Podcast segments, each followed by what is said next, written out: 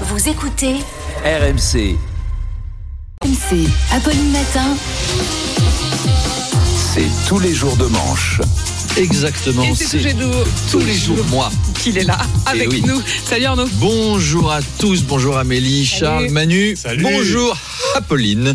Alors Apolline, on est là pour rigoler. Donc ce matin, préparez-vous à des barres de lol de feu. Ça va être le déchaînement parce qu'on va parler du nouveau livre d'Édouard Philippe. Ouais Calmez-vous, calmez-vous, calmez-vous. Alors il en a fait la promo cette semaine sur TF1, assumant par ailleurs totalement sa perte de sourcils et sa perte de barbe. Bravo la régie, c'est élégant. Alors, le livre s'intitule Des lieux qui disent, à ne pas confondre avec Des vieux qui disent, C'est le livre de Renaud et de Gérard Depardieu. Et le futur président, pardon, l'ancien premier ministre y évoque les lieux importants pour lui, l'école Michelet, le port du Havre, Notre-Dame, le monastère de la Verne, ses petites adresses resto, ses Mm. petits conseils guide. C'est un peu le guide du droitard, exactement. en 1981, François Mitterrand proposait ces 110 propositions pour la France. hein. Appelez-moi Dieu. Bah, je suis aussi un enfant du bébé de show. hein. Il n'y a pas que des bonnes références dans les années 80. Ah ouais, ça date, hein, ça nous rajeunit pas. Eh bien, en 2023, Édouard Philippe sort le petit futé, mais c'est bien. Moi, j'espère que l'éditeur va lancer une collection. Les lieux qui disent, pour tous les hommes politiques, Emmanuel Macron nous recommanderait ses lieux Ah, préférés. Une salle des profs, un vestiaire de foot après une finale, un EHPAD à Neuilly avec tous ses électeurs dedans. DSK nous recommanderait le Crazy Follies de Las Vegas, le Carlton de Lille, le bordel des Trois Loups tenu par Francis le Belge, la cave à cigares du FMI. Jean-Luc Mélenchon nous présenterait des réunions syndicales, des préfabriqués dans des usines de pneus, une mosquée, un cirque. Alors Édouard Philippe s'est donc exprimé aussi sur son changement, sur son changement de physique, donc la fameuse perte de barbe et de ses sourcils. Il a déclaré quelque chose d'intéressant d'ailleurs. Écoutez. Oui, c'est bien moi. Fantomas. Dites donc, la régie, ça fait deux fois, hein, les insoumis là, Sébastien. Donc il a rassuré sur sa santé, ce sont des maladies bénignes et il a vraiment dit, Ma santé est excellente. Voilà, j'invite toute personne qui en doute à venir faire de la boxe avec moi.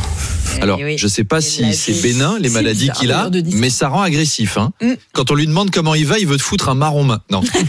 Calme-toi, Edouard. Apolline, quand je vous demande comment ça va, vous me proposez pas un combat de MMA dans une cage avec votre robe en cuir, même si ça boosterait nos audiences. Hein. Là, le coup, les gens regarderaient.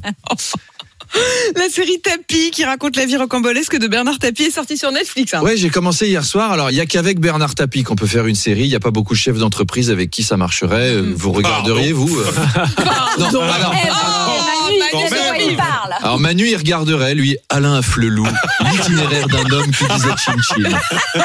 Moi, je pense que tu fais pas sept épisodes d'une heure quand même. Le climax, c'est quand il a l'idée de faire une paire achetée, une paire offerte. Mais je vais vous offrir le coffret DVD Michel-Édouard Leclerc, l'épopée du manège à bijoux. Et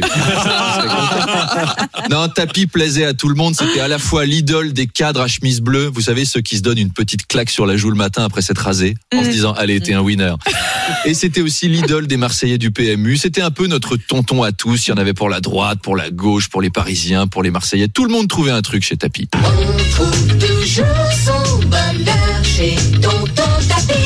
C'est belge, voilà. Bernard Tapie, ouais, c'est une pub pour des tapis en Belgique. C'est bon. Bernard Tapie jouit d'une cote de popularité impressionnante malgré ses affaires judiciaires. C'est l'effet Ligue des Champions, ça. En France, tu peux faire n'importe quoi si tu gagnes une Ligue des Champions, les gens t'aiment bien. C'est pour ça que les Français aiment pas les Arabes d'ailleurs, parce que le Qatar est pas assez performant. Alors cette année, les gars, il faut, il faut bosser. Il suffit de gagner une Coupe du Monde. Euh, Arnaud, sans transition, Oui. Al Pacino divorce. L'acteur de 83 ans se sépare de Nour Al-Fala, qui était donc productrice de 29 ans. Ouais. Et Et ouais, comment est-ce que ça a pu arriver à Pauline Eh ouais. Ils étaient pourtant tellement assortis.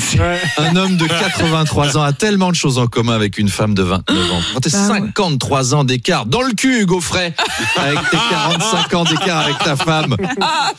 53 ans, c'est comme si moi, je sortais avec une fille qui naîtra en 2036. C'est quand même pas demain, quoi.